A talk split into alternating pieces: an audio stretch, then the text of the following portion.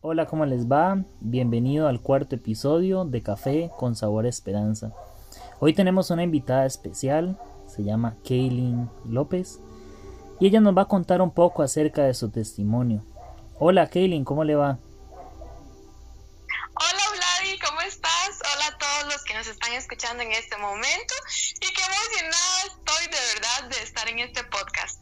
Qué bendición, qué bendición. Así que, bueno, sin más, Kaylin, ¿usted podría contarnos un poquito acerca de, de tu testimonio para todas aquellas personas que puedan escuchar y, estén en su casa o trabajando donde sea, escuchándonos? Así que el tiempo es suyo. Muchas gracias. Este, bueno, eh, mi testimonio la verdad comienza desde muy, muy pequeña. Yo podría decir que de partir de antes tal vez de los cuatro años. Bueno, para comenzar, este, la identidad sexual en mí desde muy pequeñita estaba súper tejiversada y este para mí era algo como que yo no entendía porque para una niña tal vez de cuatro años que creció en un hogar cristiano es como como un tabú, por decirlo así, el saber si a uno le gustan como las chiquitas o los chiquitos y de una edad muy temprana donde de verdad muchas veces se piensa que a los niños no hay que hablarles de Dios o a los niños, ay no, no, es que ellos no hacen nada malo o así, pero yo soy proviviente de que de verdad eso no es así. Y pues resulta que a esa edad yo empecé a cometer actos sexuales con las chiquitas. Entonces, y yo estoy hablando de que yo tenía cuatro, cinco años. De verdad era una niña. Y eh, para mí fue una etapa muy difícil y la etapa más oscura de toda mi vida. Y ahí fue donde a los seis años, yo me acuerdo claramente, claramente, a los seis años yo recibí a Jesús en mi corazón, a pesar de que yo crecí en una familia cristiana, eh, a los seis años yo decidí como entregarle mi vida ya así personalmente a Dios. Y entonces pasé a al famoso llamado, que es hacer la oración de que uno ya recibió a Jesús en su corazón y a los seis años yo recibí a Jesús en mi corazón, ¿verdad? Y entonces ya, di, obviamente yo hablé con mi mamá y aunque yo tuviera solo seis años, para mí fue un poco tal vez incómodo y tal vez tuve que madurar en, cierta parte este, a una temprana edad debido a eso porque yo tenía que contarle a mi mamá fue como un proceso de sanidad pero en una niña. Entonces, este, yo creo en mucho, creo, creo mucho en, en la importancia que tiene hablarle claro a los niños, hablarle de Dios a los niños y hablarle lo que está bueno y lo que no está bueno a los niños. Porque muchas veces cuando uno es niño la gente piensa que uno no vive cosas solo porque uno es niño y realmente hay mucho más allá de lo que nosotros podamos entender de cómo es el mundo de un niño o una niña. Pero bueno, entonces yo crecí, ¿verdad? Y en toda la escuela estaba con esa confusión de que yo veía así un, compañero de la escuela y me llamaba la atención, pero a veces una compañera también y entonces está este conflicto de identidad donde dice, no, no, no, a ver, a ver, yo soy cristiana, yo soy cristiana, esto es pecado, esto no se puede, eso no se puede. Entonces seguía avanzando y ya en la preadolescencia este, las cosas se complicaron un montón porque yo vivía como en medio de dos mundos, por decirlo así, porque yo servía a Dios en la iglesia, desde los 12 años yo estoy trabajando en la escuelita dominical con los niños, y, y pero tal vez en, en, doble vida, ¿no? De que entonces en, las, en el colegio o en la escuela era otra persona, sino que en mi interior, en mis pensamientos, yo era otra persona. Entonces dentro de mí habían como esas dos personas y, y se luchaban y hubo una crisis muy fuerte en ese momento, como mis 13 años de identidad. Y yo empecé a hacer cosas, este, yo me acuerdo, bueno, en, cuando uno está en el cole, siempre como en séptimo, se da mucho la moda, porque a veces es mucho por moda de que se dan de cortar, pero a mí me daba miedo. yo sentía que me podía sangrar, entonces yo no me atrevía. Entonces yo lo que hacía era que me mordía, algo como completamente diferente, pero era lo mismo de que el enemigo intentándome como atacar entonces yo lo que hacía era morderme. Y bueno, llegó un punto donde yo ya no, no, no podía más, yo me sentía completamente perdida, sin norte, confundida, yo sentía que le había fallado a Dios, que le había fallado a mis papás, que me había fallado a mí misma, que había decepcionado a todo el mundo. Y, y entonces ahí fue donde, donde me, me dieron un consejo de ir a donde una consejera para recibir consejería. y, la verdad me costó mucho tomar la decisión porque uno, hay muchas cosas que al uno haber crecido en un hogar cristiano, uno siente que uno tiene que presentar como esa cara de, ¡oh! de mujer, de hombre perfecto, de hijo de Dios, de hija de Dios. Y la verdad es que muchas veces eso nos ha encadenado a no poder sentir la libertad que Dios nos quiere dar a través de la restauración a nuestros corazones. Y yo fui víctima de, ese, de esa manera de atacar del enemigo, donde me costó mucho tomar la decisión de sí recibir consejería y reconocer que yo necesitaba ayuda. Pero bueno, cuando hay un momento crucial siempre en la vida de uno, donde uno tiene que decidir, ok, o aquí toco fondo y me quedo, y me quedo en el fondo por siempre, o tomo una decisión y busco a ver quién me puede levantar. Y yo sabía quién me podía levantar porque había crecido en un hogar cristiano toda mi vida. Entonces yo dije, sí, está bien, lo decido. Y ahí fue donde decidí no callar más y acaté el, el hecho de que tenía que ir a donde una consejería. Y fue, wow, yo se lo recomendaría a todo el mundo, de verdad, que, que fue lo máximo, Dios es lo máximo. Y, y entonces, este, yo fui a la consejería y empezó un proceso de perdón profundo donde realmente yo saqué un montón de cosas que traía de mi corazón desde la infancia, donde yo había sido rechazada por hombres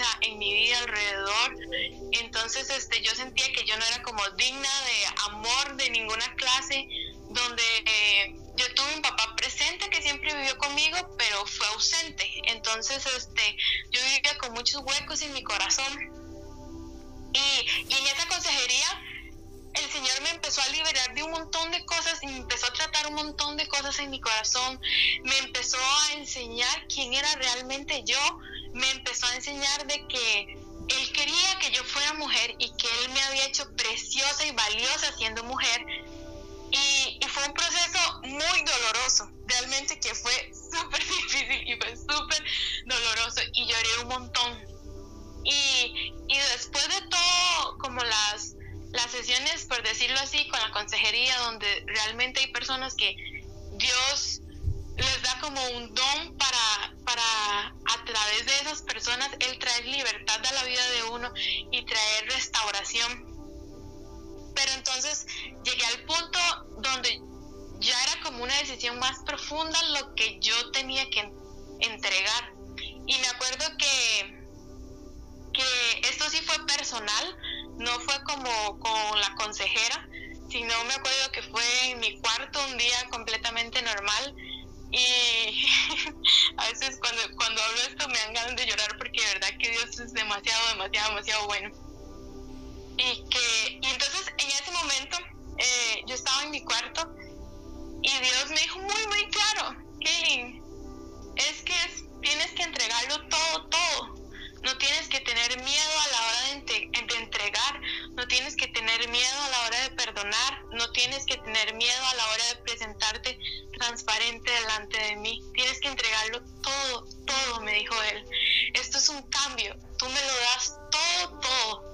Todo lo que está en tu corazón, todo lo que está en tu mente, todo, todo lo que está en tu vida. Y yo te doy todo lo que yo tengo para darte a ti.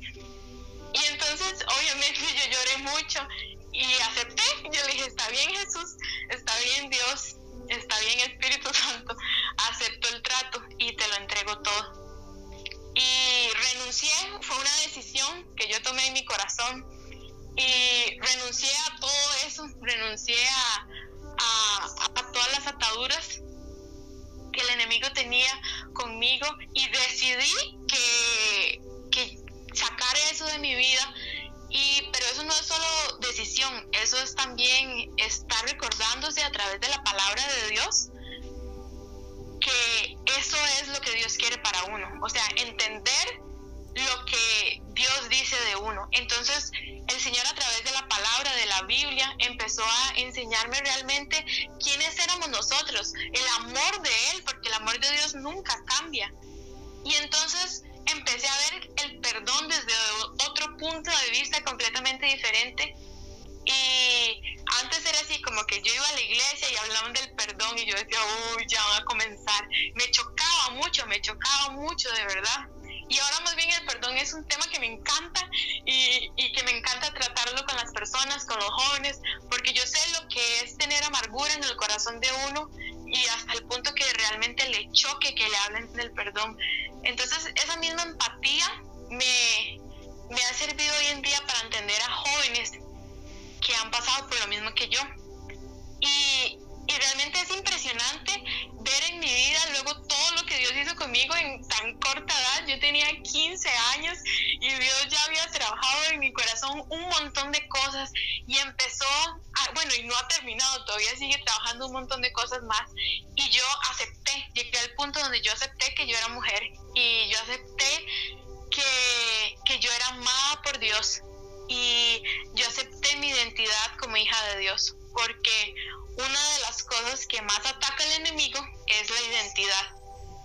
Y entonces, y el Señor restauró, de verdad fue así, él, lo que promete lo cumple. Dios restauró todo en mi vida, todo, Él restauró mi mente, restauró mi corazón, restauró mis pensamientos, restauró mi manera de ser. Y, eso es lo que hoy en día me da tanta pasión por Él y me da tanta pasión por contarle a las personas de Él, porque Dios es un Dios de restauración y Él de verdad trae libertad a nuestros corazones y la verdad solamente está en Él.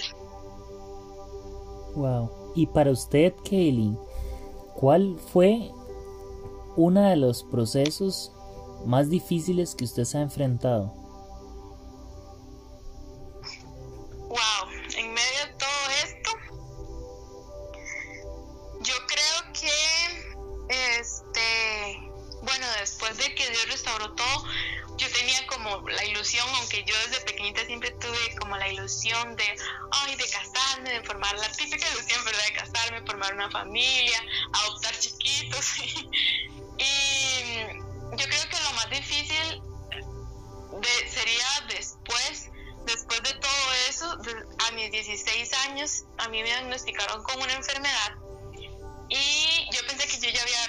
Como todas las cosas con Dios en mi corazón, y pero como que subí de nivel. Entonces a mí se me empezó a caer el pelo por causa de la enfermedad. Y para mí, bueno, las mujeres que están escuchando, para muchas mujeres el pelo es así como, wow, súper valioso y es como la joyita mía. y este, para mí no era así, pero obviamente como mujer, este, al ver que se me estaba cayendo el pelo, se me estaban viendo las entradas, a mí ya se me podía ver el cráneo, fue un golpe bajo. Realmente como que sacudió el piso de ver realmente si yo había aceptado que yo era mujer, pero ahí era otro punto de vista, o sea, era como otro punto de vista,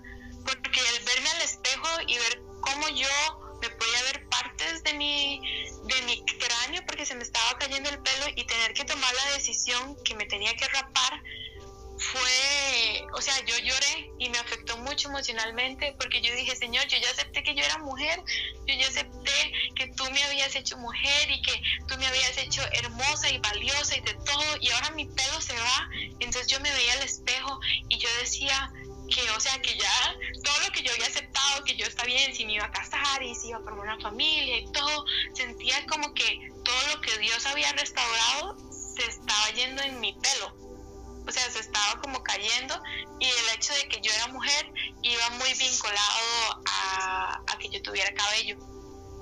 Y entonces Dios hasta eso empezó a restaurar eso y me enseñó que no. Entonces me enseñó hasta otra perspectiva, muchas veces que tenemos equivocados de, de la identidad de uno que está asociada con algo físico. O sea, es cierto, sí, uno es mujer porque uno nace mujer o uno nace hombre y de eso, este, eso es así y Dios lo decidió así, eso no se puede cambiar, eso es la verdad. Pero a veces como que nos hace mujer, qué sé yo, el sentirnos que nos ponemos, este, que nos maquillamos o algo así, o saber, no sé cómo explicarlo, pero por ejemplo, en el caso de una mujer, uy, yo me siento mujer por mi cabello. Y él es más allá, es algo más espiritual, es algo más personal con Dios.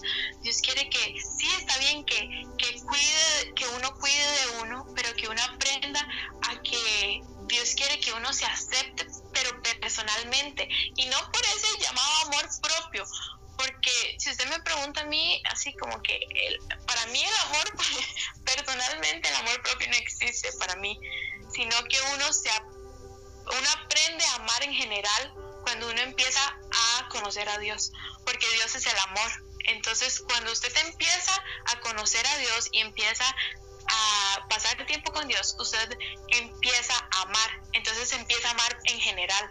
Usted empieza a amar a las personas y en esas personas va usted. Entonces, si usted ama a las personas, usted de camino se va aprendiendo a, amar a través de Jesús, a través de Dios. Y solamente Él es el camino para entender la aceptación de, de la identidad de uno. Entonces yo creo que lo más difícil para mí fue entender que eso, que Dios no es un Dios cuadrado y que mi identidad no estaba arraigado a algo, o sea que mi identidad no podía depender de algo físico, algo humano, algo de este mundo. Mi identidad como hija, como mujer, como hija de Dios, dependía absolutamente de Él, sin importar lo que pasara a mi alrededor. Perfecto.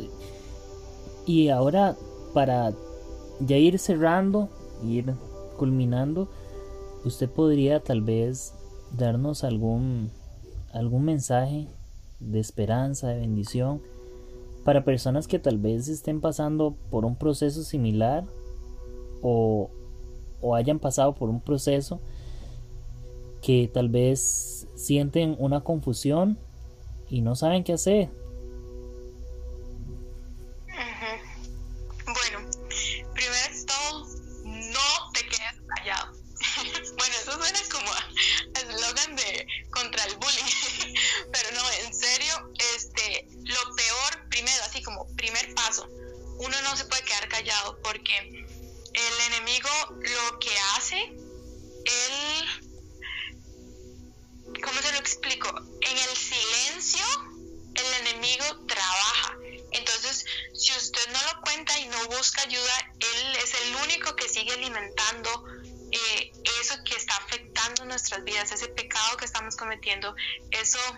que está en nosotros que no viene de parte de Dios. Pero cuando usted rompe ese silencio, usted entonces está buscando cómo callar, digo, cómo eliminar ese silencio que el enemigo quiere guardar en uno. Entonces, número uno, buscar consejería, buscar ayuda, eh, leer la palabra de Dios, porque no solo, no solo es buscar consejería, también esto es algo personal, la relación de Dios es personal, entonces también tiene que haber un interés de uno propio, no solo depender de lo que las personas le puedan enseñar a uno de Dios, de quién es uno y qué es lo que quiere Dios para uno, sino uno mismo buscar eso en la palabra de Dios a través de prédicas. Ahora hay material muy bueno en internet y bueno, algunos siempre, ¿verdad? Hay que como filtrarlo con la sabiduría del Espíritu Santo, pero hay material muy bueno que le puede ayudar a uno. Y yo lo que diría es de que realmente, o sea, no te sientas condenado al, al infierno, porque yo, yo sé lo que es eso. Al uno nacer como una niña o un niño que nació en un hogar cristiano, este, uno cree en Dios por miedo al infierno. Y Jesús vino para que nosotros creyéramos en Él por amor, no por miedo al infierno. Entonces, primero que todo, elimina esa idea de tu mente de, de que como lo que Dios me, lo que me enseñaron es de que Dios existe, yo lo voy a creer. No, no, no, no.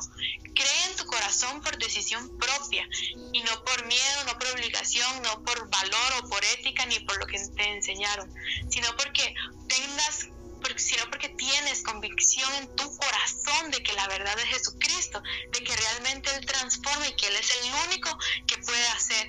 Y y derrotar. Yo siempre digo hay que darle un, una cachetada al enemigo en la cara, porque lo único que quiere venir a nosotros es meter mentiras, pero Es la verdad. De verdad, en serio, de cada mentira que el enemigo nos da, hay una verdad que Dios nos da del otro lado y viene a aplastar completamente esa mentira del enemigo. Dios realmente restaura, Dios realmente restaura corazones, restaura vidas y yo soy testigo de eso.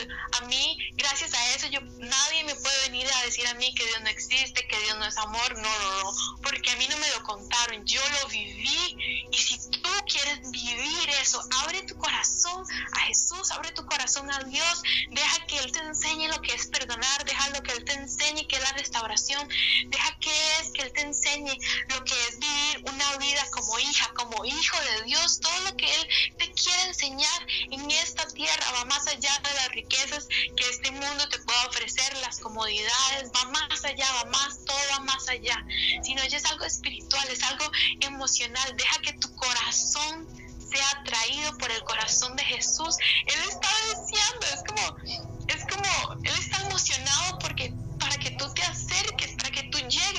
porque Él te llama, Él te llama y Él nunca se va a rendir de ti, Él nunca renuncia a nosotros. Y nosotros nada más tenemos que abrir nuestro corazón y ser transparentes, completamente transparentes. Él ama que nosotros traigamos todo lo podrido, todo lo que apesta de nuestros corazones y Él ama transformar. Dios es un Dios que ama transformar. Y Él amaría, Él estaría encantado de transformar eso que apesta, que está podrido en tu corazón y transformarlo en algo que está lleno de vida, en algo que florece y en algo que produce y se reproduce. Y eso fue lo que Él hizo en mi corazón y Él lo sigue haciendo. Y Él lo va a continuar haciendo porque Dios es un Dios de amor y de libertad y el enemigo simplemente no puede, él no, no, no, no puede ganar en un corazón donde ha decidido acercarse a Dios con transparencia. Perfecto, muchísimas gracias Kay.